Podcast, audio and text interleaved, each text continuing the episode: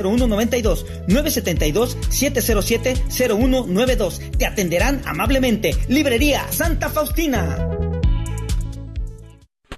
Estás escuchando la red de Radio Guadalupe, radio para su alma, la voz fiel al Evangelio y al Magisterio de la Iglesia. KJON 850 AM, Carrollton, Dallas Fort Worth. El mensaje guadalupano y la causa Provida, hoy en tu programa Informe Provida.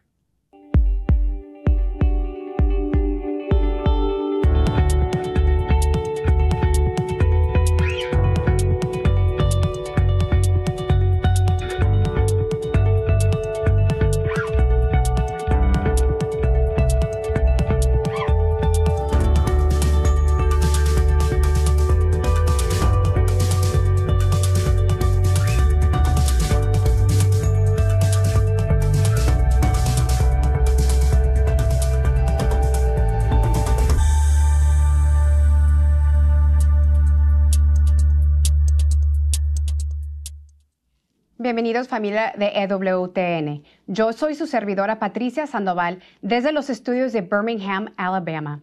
Hoy le tenemos una edición especial en honor a la Virgen Santísima de Guadalupe. Estamos cerca de su fiesta y bueno, queríamos eh, realmente darles una enseñanza para darle honor a su hijo y bueno, y para aún más apreciar el mensaje que nos ha dejado Guadalupe, eh, que, quien se apareció en 1531 31 en México. Y para eso tenemos una invitada muy especial, alguien a quien admiro muchísimo desde México, a Brenda del Río. Ella es activista pro vida, pro mujer desde la Mariología. Brenda, bienvenida a Informe Pro Vida y gracias por aceptar esta invitación. Pati, muchísimas gracias por la oportunidad. Y bueno, nadie ama lo que no conoce y si conocemos más a María de Guadalupe, caeremos rendidos, enamorados de ella. Así es que muchas gracias por la invitación. Ella es emperatriz de las Américas. Ella también es la patrona de todo el movimiento pro vida. Y bueno, por eso les traemos esta edición especial y tú nos has preparado una presentación bellísimo eh, sobre la origen y la historia antes de la aparición de la Virgen de Guadalupe en 1531 en México. Entonces vamos con el video. El mensaje guadalupano y la causa provida. ¿Cuál era la situación de los recién nacidos y de los niños mexicas antes de las apariciones de Nuestra Señora de Guadalupe en 1531? En el Valle del Anáhuac, también los mexicas trataban como otros pueblos de dominar las fuerzas de la naturaleza a su favor. Para ellos, cada manifestación natural era considerada como un dios a quienes rindieron culto. Para las cuestiones agrícolas, tenían sus deidades y creían que ciertos dioses daban la fertilidad a la tierra. Tlaloc era el dios del agua y si se ofendía, mandaba sequía. Creían que esta deidad tenía sus ayudantes, los tlaloques, que tenían baja estatura, llamados los ministros del pequeño cuerpo. Así que los sacrificios para ellos debían ser de personas pequeñas. Según ellos, estos pequeños dioses habitaban en los cerros y les consideraban dueños de las lluvias. Cuando había sequía, pensaban que los tlaloques estaban ofendidos. Para aplacar su enojo, los mexicas hacían sacrificios en ciertas épocas del año, justo antes de la temporada de lluvias, desde enero hasta mayo, y sacrificaban desde niños de pecho o de teta hasta los ocho años. Comentan los arqueólogos del Templo Mayor, Juan Alberto Román Berreyesa y Alfonso Torreblanco, lo siguiente sobre el tema. La inmolación de los niños se efectuaba en varios lugares, como eran las lagunas, los ríos, los ojos de agua, el remolino de Pantitlán y los cerros, donde se creía que se formaban las nubes. De acuerdo con las fuentes, existían varias formas de quitarles la vida. Algunos de los cronistas hablan de extracción del pequeño corazón. Hablan de ahogamiento, de inanición por abandono en cuevas y de degollamiento. Otros datos interesantes se refieren a que a los niños que iban a ser sacrificados se les ataviaba a imagen y semejanza de los tlaloques, por lo que eran la personificación viva de esos dioses, además de que recibían el nombre del cerro en que serían sacrificados. Asimismo, se señala como buen augurio que, cuando llevaban los niños a matar, si lloraban y echaban muchas lágrimas, alegrábanse los que los llevaban porque tomaban pronóstico de que habría de tener muchas aguas en ese año. Esto lo dice Sagún. Recientemente, en los últimos años, se constató esta práctica en tres hallazgos de las excavaciones en el Templo Mayor. En la esquina noroeste del edificio del Templo Mayor de Tenochtitlan, lugar donde se encontró una ofrenda que contenía los restos de 42 individuos infantiles. Se trata de un sacrificio de niños en honor de los tlaloques. Los niños sacrificados lo hicieron como sus representaciones vivas, es decir, como los Ixtip-Tla, las imágenes vivas de los dioses. En el sitio arqueológico de Tlatelolco, que fue excavado a partir de 1987 y hasta 1989 como parte del proyecto Templo Mayor. En ese sitio se descubrieron los restos de 41 individuos, 30 de los cuales eran niños y los demás adolescentes y adultos. El último hallazgo ocurrió en el subsuelo de la Catedral Metropolitana, en el centro de la Ciudad de México.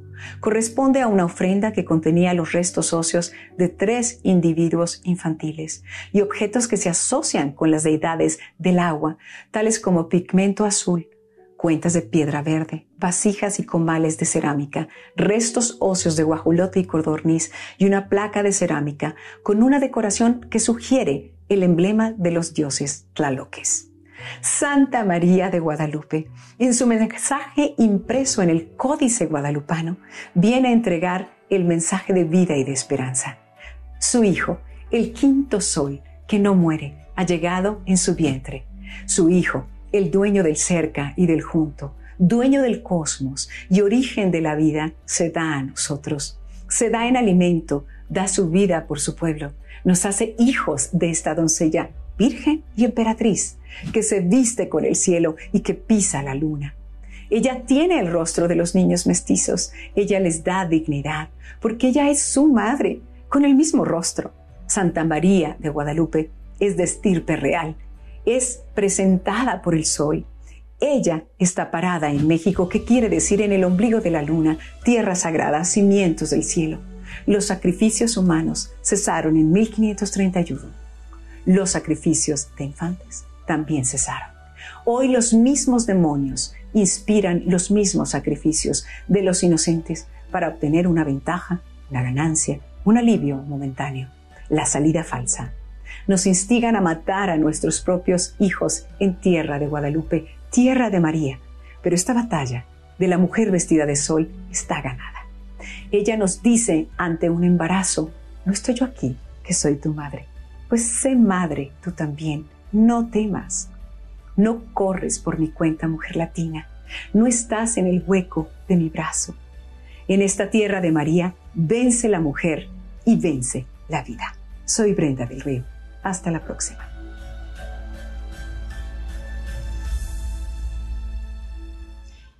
Brenda, muchísimas gracias por esa bella presentación.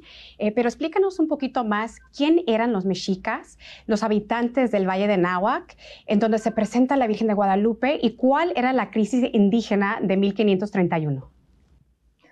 Bueno, Pati, gracias por la oportunidad. Ellos tenían la convicción de ser el pueblo del sol, de haber sido eh, una, una tribu indigente, verdaderamente pobrísima toman esta conciencia y se sienten responsables porque el sol no muriera y la vida se sostuviera en la tierra. Ellos se, alojan en el, en el, islote lleno de carrizos, lleno de, este, bueno, pues de nopales, de, de aguates, en el lago de Texcoco en 1325 ellos ubicaban el centro, su, barrio como el centro del mundo. Y para ellos estaban en el centro de los cuatro rumbos del universo, el número cuatro muy importante para ellos, entre el norte, sur, este y oeste. Para ellos los sacrificios humanos eran una comunión con la divinidad. Esto es muy importante. ¿sí? Y cada vez que en la cúspide, en el gran Q, que era la parte de arriba, de arriba para ti, de la, de la pirámide, un sacerdote elevaba un corazón palpitante y lo depositaba inmediatamente en un tipo eh, molcajete muy grande en forma de águila, que es el, el, ave que vuela más cerca del sol y le lleva la cosecha de los corazones y del líquido precioso que es la sangre, bueno, pues se postergaba esa destrucción inminente. ¿Sí? Esa catástrofe que amenaza minuto a minuto se posterga con esa entrega del corazón y del líquido vital a Dios. O sea que esto era una transmutación para ellos, esto es muy importante, transmutación por la cual de la muerte sale la vida. Y nada nace, para ellos este concepto es importante, nada nace, nada eh, se sostiene si no es por la sangre de los sacrificados. Entonces, en el momento en que ellos, em, bueno, ellos creían que iba a haber cuatro soles que iban a morir, morir por un terremoto. O sea, cuatro movimientos, cuatro terremotos que iban a destruir todo lo creado. Entonces estaban en, en el quinto sol que trataban de que no muriera, de que no muriera. Por eso ellos ofrecían estos sacrificios. Hay algo tan bonito que, em, que es cuando aparece Nuestra Señora de Guadalupe, acuérdense que aparece entre nubes, Patti. Ella está rodeada por nubes. Y el concepto de entre nubes quiere decir que lo invisible de Dios se hace visible, se hace visible. Pero eh, ellos ya no pudieron celebrar más sacrificios, más sacrificios humanos. Ellos atrapaban en las guerras floridas, sobre todo a los corazones de los valientes guerreros, ¿no? Porque no querían corazones cobardes para ofrecer. Entonces se ofrecían en el Gran Q todos los que llevaban a estos, este, a estos ah, cautivos a sacrificar por Dios para que el dios Huitzilopochtli, que estaba significado por el sol, y tenían a otra deidad muy importante, Tlaloc, que era el dios del agua. Estos dos tenían que estar en equilibrio. Este tenía que ser alimentado con la sangre y el líquido vital y este también, pero lógicamente tenían que estar los dos. Em, esto se le sacrificaba a los, a los grandes y a Tlaloc los tlaloques, que eran sus ayudantes, como yo se los expliqué, se les sacrificaba niños. Pati, pero entonces, en el momento que ya no pueden realizar más sacrificios y que hay ciertas cosas que coinciden con sus em, augurios de destrucción, por ejemplo, se quemó el Gran Q, que es este, esta parte de, hasta arriba de la pirámide del Sol donde se ofrecían los sacrificios. ¿Qué otra cosa? Pasó el cometa Halley. O sea, estaba el cosmos a punto de destruirse. ¿No? ¿Qué otra cosa? La viruela, que vino, vino en los barcos desde, desde, Europa, murió muchísimo porcentaje, más de la mitad de la población, indígena. ¿Y qué otra cosa? Bueno, bullía el lago de Texcoco y había unas grandes olas. Ellos dijeron, esto ya está a punto de terminar, pero el mensaje guadalupano es algo maravilloso. ¿Por qué?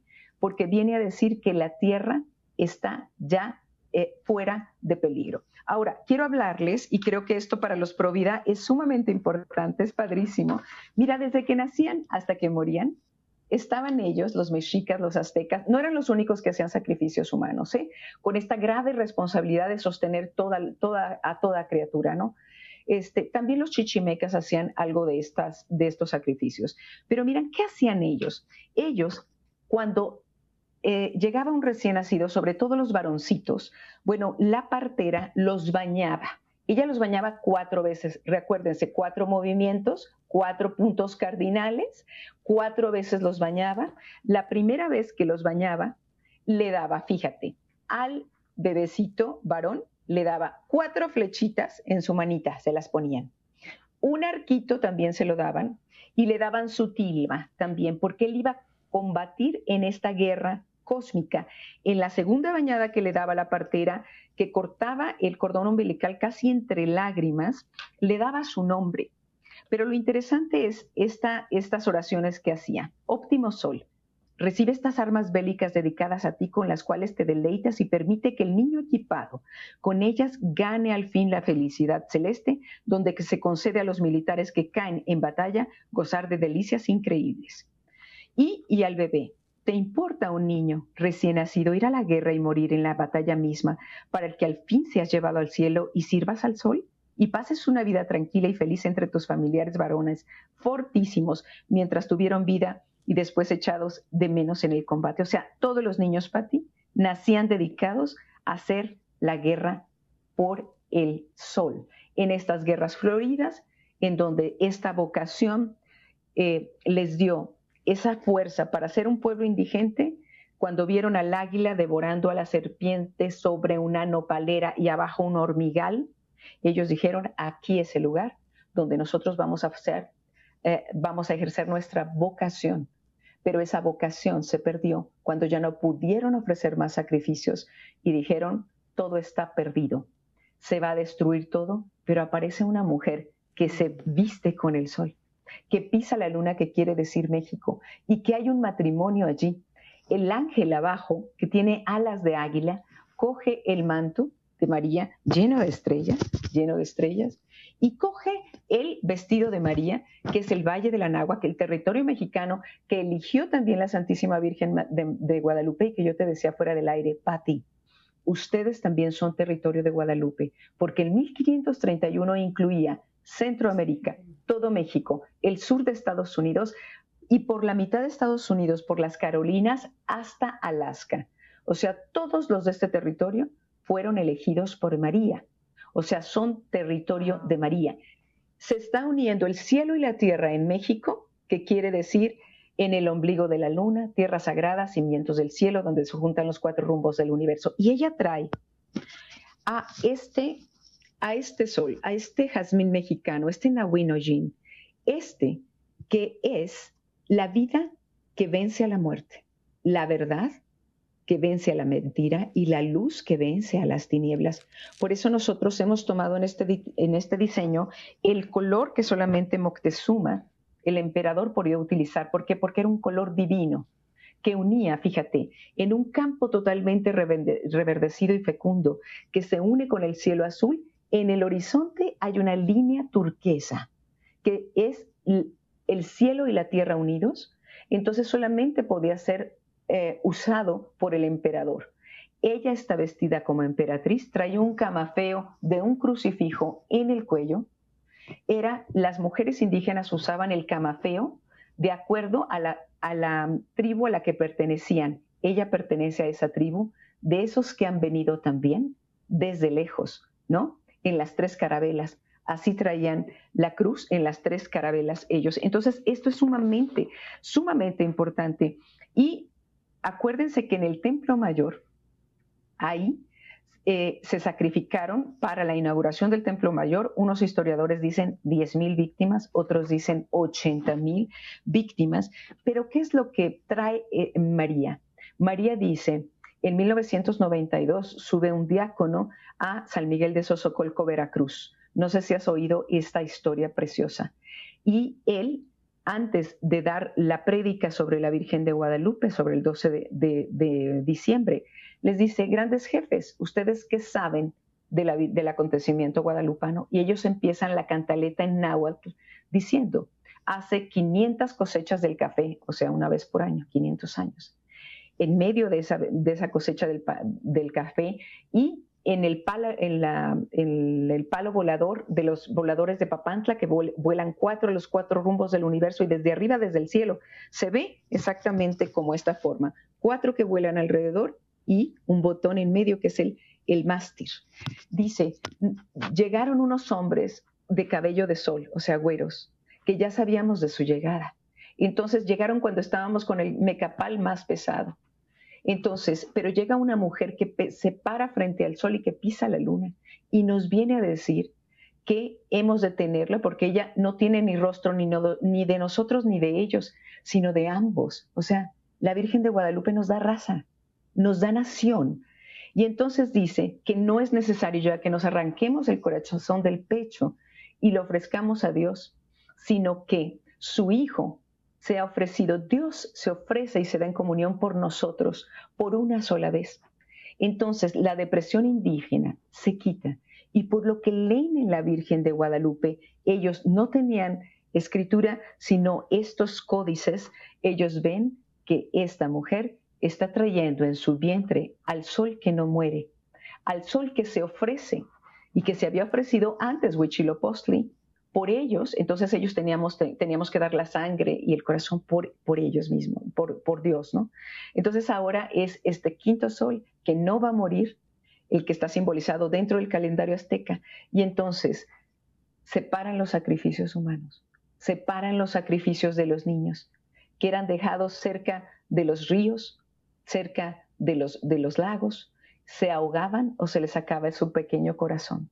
Entonces, este mensaje es tan importante porque somos el pueblo del sol, el pueblo que encuentra su sentido en la Virgen de Guadalupe.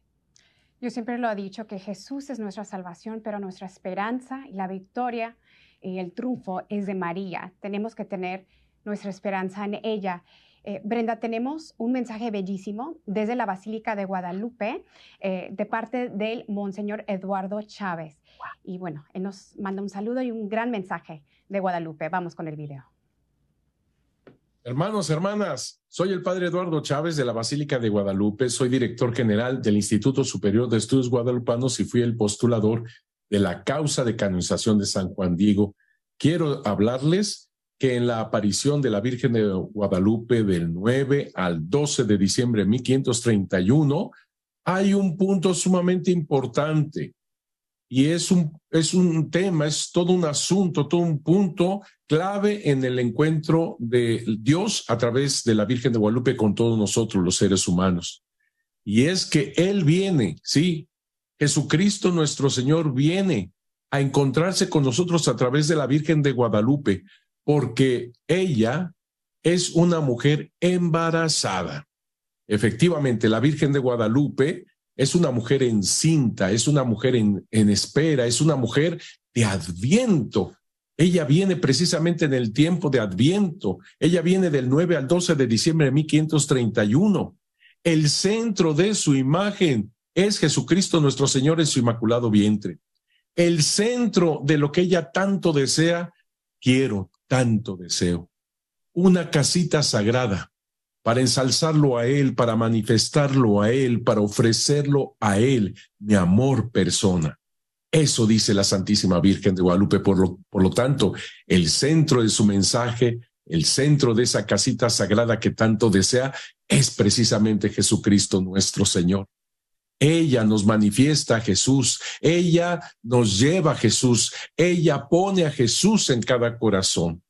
Y este punto a mí me parece sumamente clave, importantísimo, porque no es una aparición más, no, sino que viene nada menos que Dios mismo, el creador del cielo y de la tierra, como ella lo dice, el dueño, el dueño de la inmediación de la cercanía, Él, el verdaderísimo Dios por quien se vive, lo dice la Santísima Virgen, es el centro de Santa María de Guadalupe en ese embarazo y cómo hay esta estrechísima unidad entre Jesús y su madre, nuestra madre. Estrechísima, porque Él, Dios omnipotente, creador del cielo y de la tierra, el Todopoderoso, ha querido a esta doncella de Nazaret para que sea su madre. Pero no basta con la elección de parte de Dios, sino que también está aquí la libertad del ser humano en la libertad de María. Y ella dice con toda claridad, soy la esclava del Señor, hágase en mí según tu palabra y se hace el milagro, Dios en medio de nosotros. Gracias a esta valiente mujer, gracias a esta humilde, al decir humilde no significa débil, todo lo contrario, esta valentía, esta fuerza, este, este ser de María que dice sí al Señor y se hace el milagro, Jesús en medio de nosotros para estar en nuestro corazón. Por eso es tan importante la advocación de la Virgen de Guadalupe, porque es estar contemplando nada menos que a Jesucristo mismo al contemplar ese sagrario inmaculado, ¿dónde está Jesús? Y finalmente quiero decirles que es tan fuerte esta intimidad entre la Madre de Dios y su Hijo que en ese inmaculado vientre ella tiene este cordón umbilical con el niño, esta unidad. Ella, María de Guadalupe, no solamente lo viene cargando, lo viene sustentando. Es el misterio del inmenso amor de Dios misericordioso, lleno de humildad, que ha querido la participación del ser humano hasta ese punto de hacerse hombre entre nosotros, sin dejar de ser Dios, por supuesto, pero hacerse hombre para redimirnos. Por eso Santa María de Guadalupe es Madre del Redentor. Que Dios los bendiga mucho. Un gran saludo a todos, a todos los que nos estén escuchando. Que Dios los bendiga. Queremos agradecer a Monseñor Chávez por ese bellísimo mensaje desde la Basílica de Guadalupe. Y Brenda, bueno, en tu enseñanza, eh, la Virgen nos ha venido a decir no más muerte. Este mensaje guadalupano es para los tiempos que estamos viviendo hoy en día. Tenemos pocos minutos, pero yo siento eh, que hemos olvidado el mensaje que nos ha dejado, nos ha heredado la Virgen de Guadalupe. Hemos legalizado el aborto, eh, tanto en este país, en otras partes del mundo y también en México. ¿Qué podemos hacer? ¿Cómo podemos comenzar a retomar el mensaje que nos ha enviado la Virgen de Guadalupe cuando se encontraba ella en 1531 en una cultura de muerte, Brenda?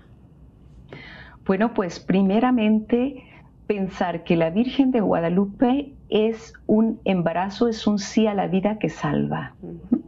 Es un sí a la vida que salva. Ella habla en náhuatl noble y ella dice se refiere a Dios como se referían los sacerdotes tlamantine que ya tenían los más elevados teólogos que ya tenían el concepto de un solo Dios, un único Dios verdadero.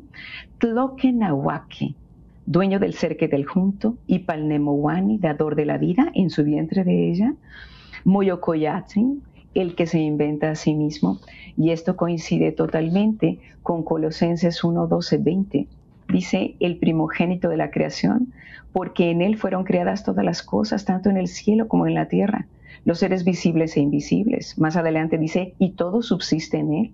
Él es el principio. Por él quiso reconciliar Dios consigo todo lo que existe en el cielo y en la tierra. Entonces, nosotros somos el pueblo de la mujer encinta.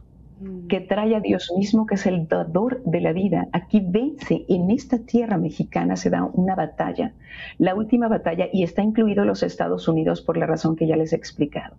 Aquí se da la batalla entre la vida y la muerte, entre la verdad y la mentira. La mentira es el aborto. Eh, la Virgen de Guadalupe, el acontecimiento guadalupano, es identidad, es nuestra identidad, es nuestra raza ¿no? Tú y yo que somos güeras también llevamos sangre indígena porque tenemos sangre mexicana, ¿no? Entonces, en nosotras se debe de realizar ese sí a la vida. ¿Cuál es la estirpe que prevalecerá? De aquella, la estirpe de aquellas que dicen no a la vida o a las que dieron a luz. Prevalecerá la estirpe de aquellas que dieron a luz y dijeron sí a la vida, Pati. Brenda, yo te quiero agradecer con todo el corazón eh, por aceptar esta invitación. Tú el día de hoy nos has regalado oro. Eh, como lo has dicho al principio de este programa, no puedes amar lo que no conoces. Y aún conociendo el día de hoy, aún más de la Virgen de Guadalupe, estoy seguro que muchos de nosotros la amamos aún más a ella. Muchísimas gracias por todo la provida que haces en México. Esperemos aquí en Informe Provida de tenerte de nuevo eh, para que nos compartes todo, todo el labor provida que estás realizando en México. Gracias. Gracias a ustedes y que viva Santa María de Guadalupe, que viva México. Y que viva Cristo Rey. Amigos, esto ha sido otra edición especial aquí en Informe Provida. Nos vemos la próxima semana y que viva la Virgen de Guadalupe. Que Dios los bendiga.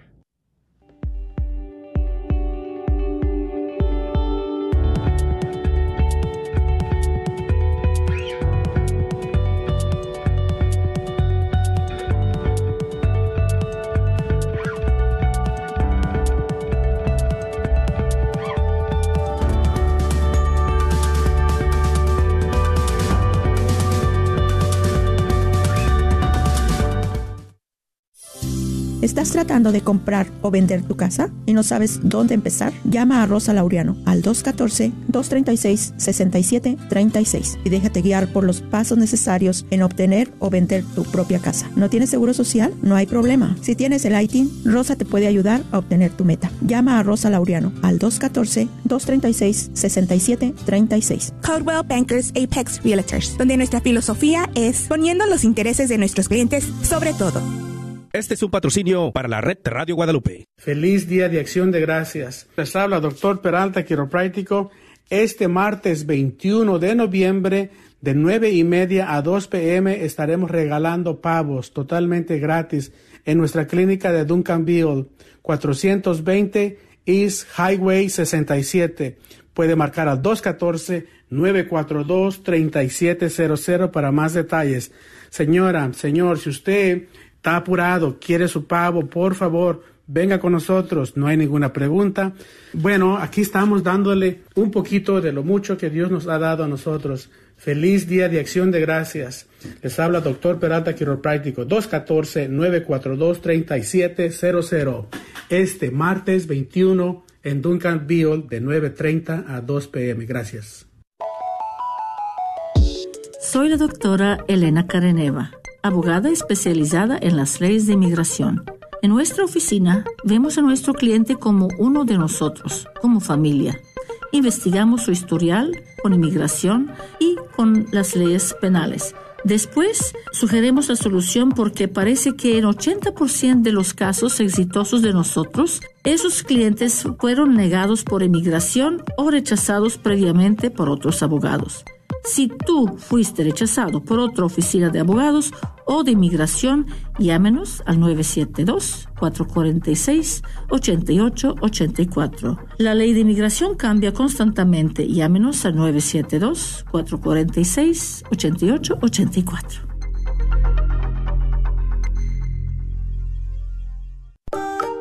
¿Está buscando una comunidad de fe y una academia bilingüe para que su hijo crezca espiritual y académicamente? Si es así, descubra la Academia Católica Santa Clara de Asís para estudiantes de Pre-K 3 y del cuarto al octavo grado localizada en 4550 West Davis Street en Oak Cliff. Contacte a Laura Watson al 214-333-9423 para agendar un recorrido y registre a su hijo para el año escolar 2023-2024. Visite el sitio web santaclaraacademy.org para más información. Hola, soy Dr. Peralta, quiropráctico. Si usted sufre de dolores de artritis o musculares como dolores de coyunturas en el cuello, espalda o cintura, también inflamación en los hombros, manos, rodillas y pies, háblenos al 214-942-3700. 214-942-3700. Recuerde, también atendemos cualquier accidente de auto o de trabajo. 214-942-3700. Este es un patrocinio para la red de Radio Guadalupe. ¿No sabe qué hacer con su vehículo viejo? ¿Por qué no donarlo a la red de Radio Guadalupe? Es fácil, conveniente y puede aplicar para una deducción de impuestos. Llame al 1 636 6422 Para más información, cómo donar su vehículo, llame al 1 636 6422 y nosotros nos encargaremos del resto. Done su vehículo y coopere con la red de Radio Guadalupe. Mentiras sobre el aborto espontáneo es el tema de hoy en Informe Provida.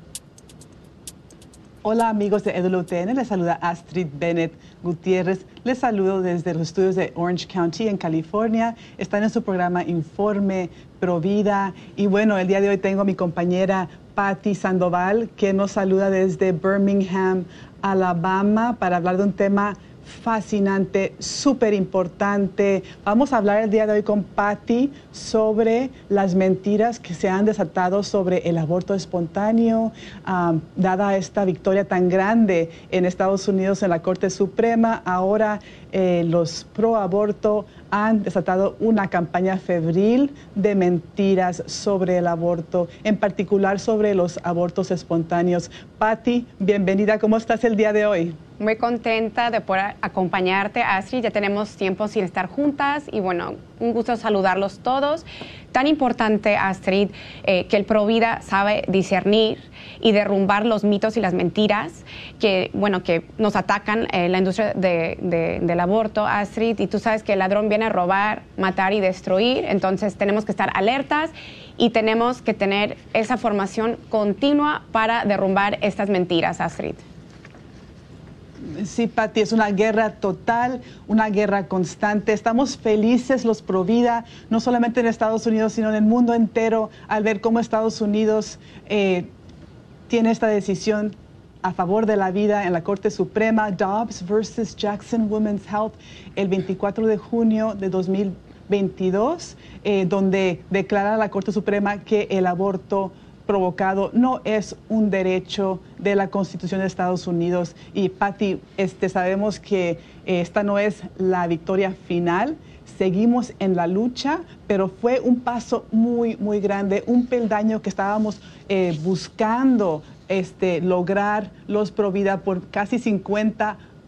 Bueno, después de que eh, tuvimos la victoria el 24 de junio, las mentiras, la confusión, la propaganda abortista no se dejó esperar. Lo que vimos en particular que era muy preocupante, Patti, es que los pro aborto, para impulsar el aborto despenalizado provocado, ellos estaban eh, diciendo que eh, ahora también estaba en peligro no solamente los abortos, el aborto provocado, sino también los, el cuidado para abortos espontáneos, donde una madre pierde a su bebé naturalmente en el vientre. Eh, y también este, los embarazos ectópicos no se tratarían, eh, que también si una mujer tiene un parto temprano, también estaba en peligro eh, de no recibir cuidado médico adecuado cosa que era una mentira total, Patti, es una mentira. Siempre ha habido, siempre habrá, tanto en los estados eh, pro aborto como pro vida, va a haber cuidado para las madres que experimentan la muerte de su niño por nacer en su vientre de forma natural, que se conoce como un aborto espontáneo, también para abortos ectópicos, donde el niño se está logrando en la trompa del falopio, o también si el niño nace de forma prematura y no puede vivir. Siempre se ha tratado estos casos, se seguirán tratando. Así que en este eh, programa queremos aclarar exactamente qué es un aborto provocado, qué es un aborto espontáneo, cómo son los tratamientos y también hablaremos de la sanación. Tú, Pati, eres una experta en este tema de sanar después de una pérdida del aborto provocado, pero también hay un luto después de perder un niño de forma natural del que no se habla, no se, no se habla, no se permite a veces ese luto por abortos espontáneos. Y es muy triste, Asri, porque hay muchas mujeres que han tenido eh, un aborto espontáneo y bueno, tuvieron que pasar por el procedimiento de dilatación y curetaje o eh, tuvieron que tomar esas pastillas de misoprostol, la cual, aclaramos, eh, eso no es un aborto eh, provocado.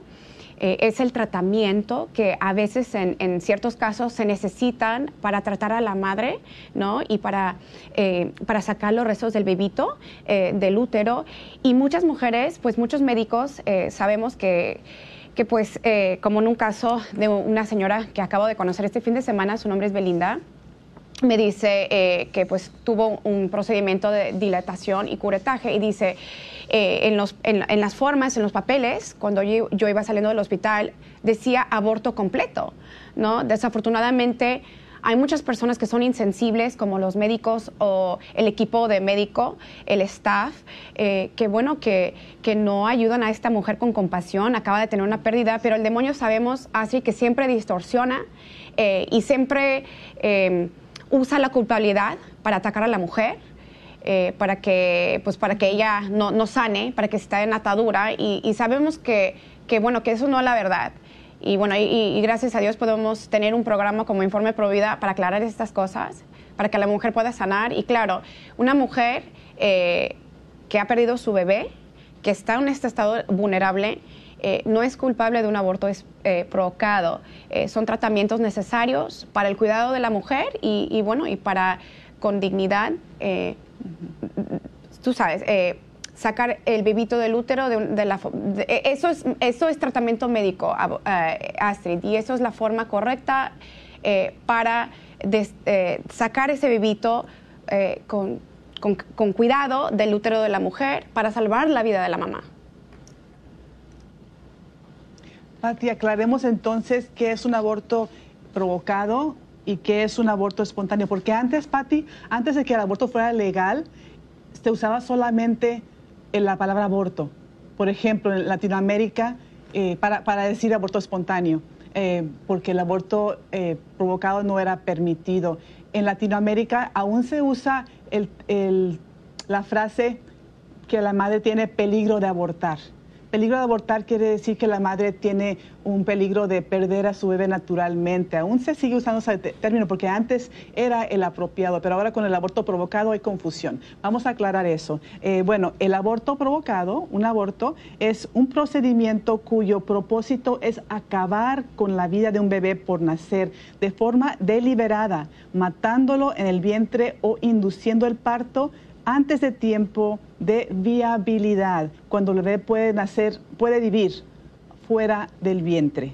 Eso es un aborto provocado. Eh, lo que están impulsando los abortistas. Eso es lo que ellos quieren, no se dejen engañar. Eh, lo que es un aborto espontáneo eh, un aborto espontáneo ocurre porque algo no se logró con la placenta o con el crecimiento natural del bebé que lo lleva a un parto prematuro o a la muerte del bebé dentro del vientre. Es casi imposible determinar la causa de esta muerte. Y también este, cuando se trata de un embarazo ectópico, eh, vamos a hablar sobre el tratamiento del ah, embarazo ectópico, pero también eh, el bebé no se puede lograr ahí, hay un peligro a la madre, entonces es un aborto indirecto, se puede decir, indirecto, no se busca la muerte del niño, sino que la muerte se da de una forma indirecta, como una causa secundaria, tristemente. Y los avances médicos, a ah, Patti, ahora para cuidar a la madre son tan avanzados en el día de hoy que realmente no hay necesidad para hacer un aborto provocado para salvar a la mamá. Se pueden tratar a ambas personas. Lo que falta es un compromiso por parte de médicos y facultades de medicina para capacitar a sus médicos para salvar las dos vidas. Así que agradecemos a todos los médicos pro vida por todo el mundo que nos apoyan. Y en particular quiero compartir una cita hermosa que eh, fue de una entrevista que dio la doctora Cristina Francis, ella es ginecóloga obstetra eh, de Estados Unidos. Ella fue a sus redes sociales para poner un video eh, cuando vio que después de Dobbs versus Jackson Women's Health en Estados Unidos, habían tantas mentiras en los medios sobre los abortos espontáneos. La doctora Francis dice lo siguiente. El tratamiento de embarazos ectópicos o abortos espontáneos u otras condiciones que amenazan la vida durante el embarazo no es lo mismo que un aborto. Es muy importante aclarar esto porque sé que muchas mujeres se sienten temerosas hoy en día de no poder recibir atención que les salve la vida si la necesitan.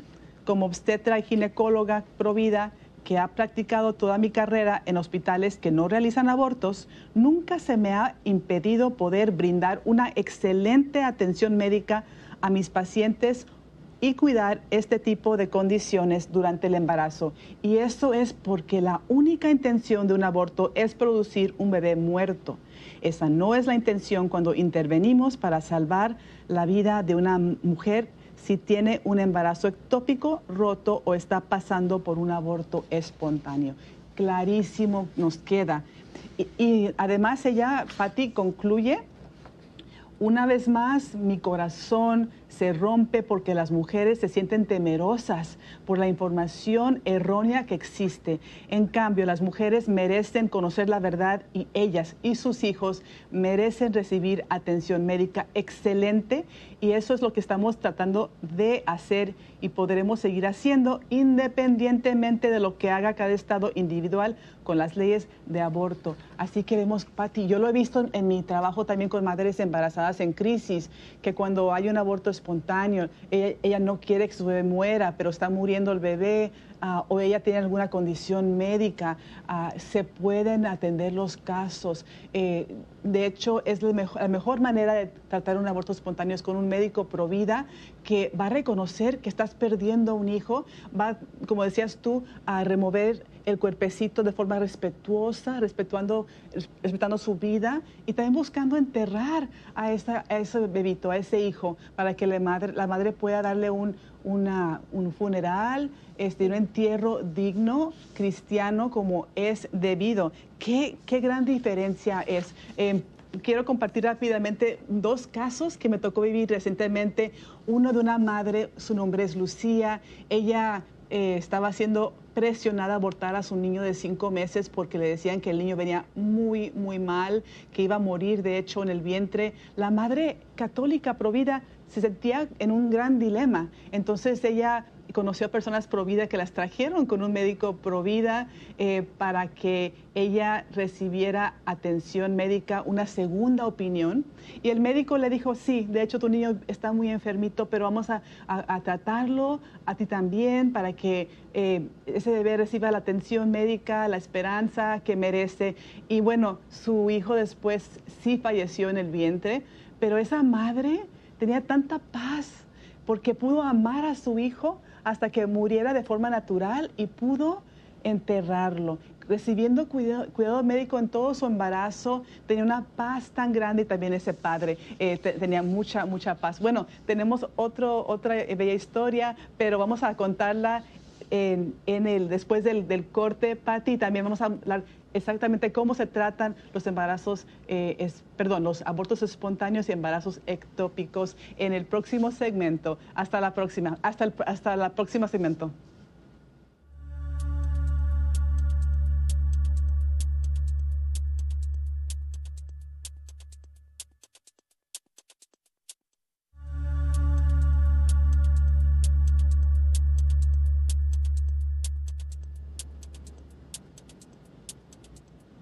Estamos de regreso en su programa Informe Provida. El tema de hoy es mentiras sobre el aborto espontáneo. Y bueno, estoy conversando con Patty sobre las mentiras que se desataron, sobre todo aquí en Estados Unidos, eh, después de la decisión Dobbs versus Jackson Women's Health, que declaró que el aborto no es un derecho de la Constitucional de Estados Unidos, que realmente es un atropello de los derechos humanos de los más pequeñitos, de los más vulnerables, los niños por nacer. Y bueno, se desató una guerra guerra que ya existía sobre las ideas y la propaganda estaba al orden del día, los engaños y las mentiras. Inclusive, Patti, vi a personas pro vida realmente preocupadas por lo que escuchaban en los medios, que las mujeres ahora, porque el aborto no era permitido en ciertos estados, de hecho tres estados eh, ahora no permiten abortos en Estados Unidos. Gloria a Dios.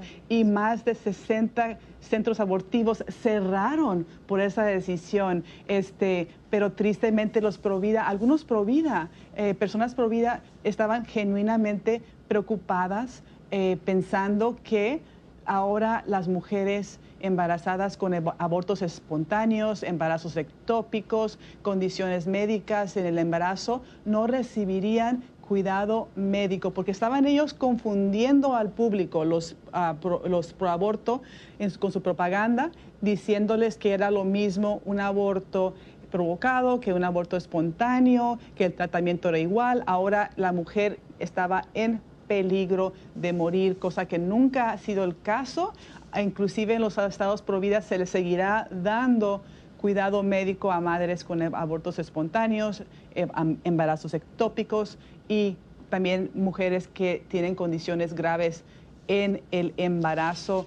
Eh, te estaba contando, Patti, sobre una mujer llamada Lucía. También eh, conocí recientemente a una mujer llamada Delia que estaba siendo también presionada a abortar a su niño porque le decían que su niño por nacer iba a morir ya sea en el vientre o durante el parto y que tenía que abortar, que era lo más humano, que era lo más compasivo, cosa que no es cierto. Es su hijo, ella lo sabía en su corazón, no quería matar a su hijo, no lo quería torturar, despedazar y tirar a la basura. Todo lo contrario, quería cuidarlo, amarlo y si muriera, pues enterrarlo como es debido. Bueno, ella conoció a personas pro vida, también este, a un médico pro vida excelente que la cuidó, le dio una segunda opinión y sí, le dijo que sí, de hecho su niño estaba muy grave, pero que, que se le trataría lo más posible para que él tuviera ese cuidado digno, ella también pudiera quedar a su hijo hasta la muerte natural. Su niño vivió todo el embarazo, su niño sobrevivió al parto, su niño vivió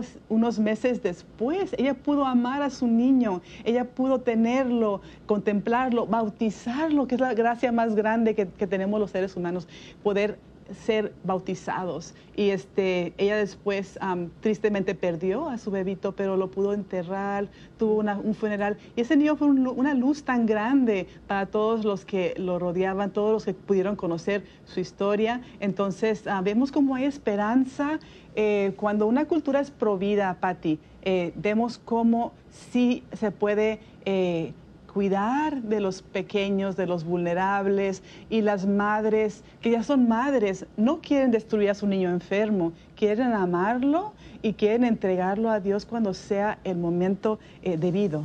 ¿Y cuántas veces se han equivocado los médicos, Astrid? Eh, ¿Cuánta presión con las mujeres embarazadas hoy en día? Eh, yo pienso que el lugar más inseguro hoy en el mundo es dentro del vientre de, las mamitas, ¿no? Los bebitos que se encuentran sin voz. ¿Y cuántos casos, eh, Astrid, de mujeres que están embarazadas, que les dan un diagnóstico y les dicen, bueno, vas a tener un aborto espontáneo, vas a tener una pérdida, es mejor pues que terminemos con este embarazo, ¿no? Que te pueda sumergir en un aborto. Eh, y bueno, muchas mujeres que han dicho no, yo voy a eh, seguir luchando por la vida de mi bebé, yo voy a seguir eh, con este embarazo y los bebitos han salido totalmente sanos. acabo de conocer un señor que en los tres embarazos de su, de su mujer le dijeron lo mismo, mal diagnóstico, los bebés no van a sobrevivir. Y me dice el Señor, y aquí están mis hijos en esta conferencia, aquí están vivos y sanos. y bueno, nosotros como Providas tenemos que defender la vida desde el principio de la vida hasta el final. Eh, dejar que esos bebitos, si es que van a morir, eh, dejar que mueran de una forma con dignidad, con amor y, naturalmente, ¿no? Eh, pero bueno, ¿cuántas veces se han equivocado los médicos? Y desafortunadamente los médicos tienen la obligación de defender la vida y tener el cuidado de la mujer y del bebito. Y bueno, ahorita hoy en día no es el caso. Hay tantos médicos que, bueno, que se han entregado a esta industria de, de aborto, de, de promuerte, Astrid. Sí, sí. Tienes toda la razón, Patti. Qué importante punto acabas de hacer es que las personas deben de buscar una segunda opinión de un médico pro vida, eh, de un médico especialista que esté a favor de la vida cuando tienen un diagnóstico adverso en el embarazo. Muy importante porque es muy cierto, se equivocan o hacen una decisión precipitada, recomiendan el aborto, algunos médicos tristemente lo más prudente es buscar una segunda opinión y es muy cierto, muchas veces se, equivocan y el niño está completamente sano o se puede tratar cualquier condición médica que tenga el bebé o la madre. Bueno, vamos a hablar sobre lo que es el tratamiento para un embarazo ectópico, por ejemplo, que, que aclaremos otra vez que el aborto es el asesinato intencional de un niño antes de nacer cosa que no es lo que estamos ah, hablando ahora mismo. Estamos hablando de un embarazo ectópico y el tratamiento. El tratamiento de un embarazo ectópico trágicamente siempre conducirá a la muerte del niño, pero el tratamiento no daña directamente o, intencionalmente al niño. En un embarazo ectópico, el niño recién creado se aloja en la trompa del falopio de su madre en un lugar, en lugar de en su útero. Este es un ambiente hostil para el niño y para la madre al sacar al niño de ese entorno, la intención del tratamiento no es matar directamente al niño, por lo que no es un aborto, que nos quede muy claro. Y ahora, el tratamiento para los abortos espontáneos. Las leyes de aborto no tienen impacto en el tratamiento del aborto espontáneo, que nos quede muy, muy claro. En el caso de un aborto espontáneo, el niño lamentablemente ya ha muerto, ya sea de forma natural o por causas desconocidas. Si el cuerpo de la madre necesita asistencia para dar a luz al cuerpo del niño, ese procedimiento no es un aborto y las madres seguirán teniendo acceso a este procedimiento. Eso es lo que los medios no quieren que las personas sepan, quieren confundir a todo, todo lo que tiene que ver con, el procedimiento ginecológico, quieren confundirlo todo. De hecho, se refieren al aborto como la salud reproductiva, la salud de la mujer, que conlleva muchísimo más que los abortos provocados, pero ellos quieren confluir y, y, confundir al, público para que eh, ellos acepten el equivocado aborto provocado que mata a niños inocentes de forma de forma directa y, este, esto es un atropello de los derechos humanos que no se debe permitir. De eso no estamos hablando aquí, estamos hablando de bebés que han muerto naturalmente y tratar esos casos, Patti. Y bueno, la industria por aborto, sabemos que cambian el lenguaje, Astrid. Tienen palabras retóricas para confundirnos, especialmente cuando quieren aprobar una ley, usan lenguaje para confundir al católico y bueno, al cristiano y a todo el mundo para poder avanzar la cultura de muerte. Y por ejemplo, algunos ejemplos, como lo has mencionado, derechos reproductivos de la mujer, ¿no? Y en casos de aborto como proceso usan palabras como interrupción del embarazo, interrupción de gestación, evacuar el contenido del útero, disponer de los restos, limpieza uterina, aborto terapéutico. Sabemos que ningún aborto es terapia, al contrario, es, eh, es, una, es un acto de violación, es algo muy traumante para la mujer, pero estas son las palabras que el Provida tenemos que reconocer cuando nos quieran, nos quieren mentir y confundir, para deshumanizar el no nacido, contenido del útero, producto de la concepción, tejido, eh, material genético, huevos fertilizados, hijo no deseado, y, bueno, algo totalmente brutal, así que yo lo he escuchado, eh, que han usado los médicos con las mujeres, es decir, parásito, que tienen un parásito dentro del vientre, que tienen que deshacerse de ese parásito. Pero este es el lenguaje que nosotros tenemos que reconocer, identificar, eh, que usan eh, los proabortos para confundir al pro vida y para avanzar la cultura de muerte, especialmente en tiempos de votar, en tiempos de elecciones y para poder aprobar ciertas leyes en nuestros estados y nuestros países. Sí, Patti, es tan importante que reconozcamos lo que está pasando en el mundo, lo que sufren las mujeres eh, embarazadas eh, típicamente en los hospitales, muchas, ah, muchas ideas contrarias a la vida. Entonces, como, como providas, este, como personas que estamos comprometidos con la defensa de la vida, tenemos que conocer cuáles son los ministerios a favor de la vida en estos casos. Por ejemplo, en Estados Unidos hay un ministerio hermoso que se llama Be Not Afraid, no tengas temor, donde acompañan a parejas que están enfrentando un diagnóstico adverso en el embarazo para que ellas puedan recibir cuidado médico, apoyo emocional, recursos para poder tener un funeral, eh, todo esto para que ellos puedan amar y respetar a su hijo y también el luto. ¿Cuál, cuál es el luto que debe deben de llevar ese luto como cualquier otro hijo que ha muerto. Eso es muy importante. Entonces, vamos a, promover eso. También reconozcan perdón, busquen los recursos en las diócesis para que puedan ustedes eh, saber cómo se entierran a los niños por nacer, que nacen, de, que, mueren de forma natural. Este, Pati, bueno, se acaba el tiempo como siempre en estos temas tan importantes. Eh, quiero dar nuestra, nuestra página de, de Informe Provida en Facebook, donde pondremos algunos de estos recursos para que los amigos puedan buscar, pero ustedes mismos en sus ciudades busquen la información y un consejo muy importante, busquen su centro de ayuda provida más cercano también para que ustedes puedan tener ese recurso cuando en su familia o sus amigos sufran un embarazo este, ectópico o un eh, embarazo, perdón, un aborto espontáneo, sepan dónde dirigirlos, eh, también compartan lo que han aprendido el día de hoy. Amigos, esto es, ah, ha sido otro programa de Informe Provida. Gracias, Patti, por tu aporte. Y amigos, acuérdense que todos los Provida, son, todos los católicos somos Provida. Hasta la próxima.